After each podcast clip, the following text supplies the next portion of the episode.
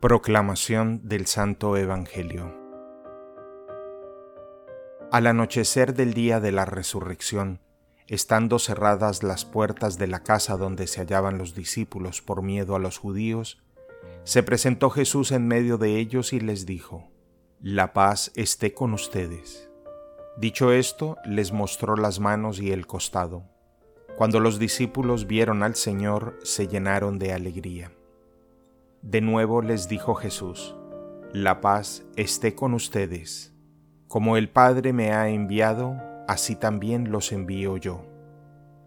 Después de decir esto, sopló sobre ellos y les dijo, Reciban el Espíritu Santo. A los que les perdonen los pecados, les quedarán perdonados, y a los que no se los perdonen, les quedarán sin perdonar. Tomás, uno de los doce, a quien llamaban el gemelo, no estaba con ellos cuando vino Jesús, y los otros discípulos le decían, Hemos visto al Señor.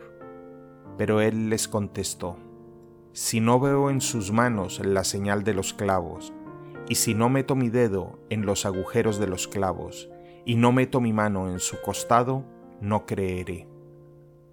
Ocho días después estaban reunidos los discípulos a puerta cerrada y Tomás estaba con ellos. Jesús se presentó de nuevo en medio de ellos y les dijo, La paz esté con ustedes.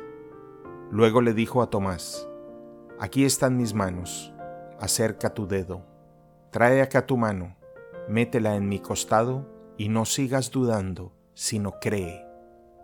Tomás le respondió, Señor mío y Dios mío.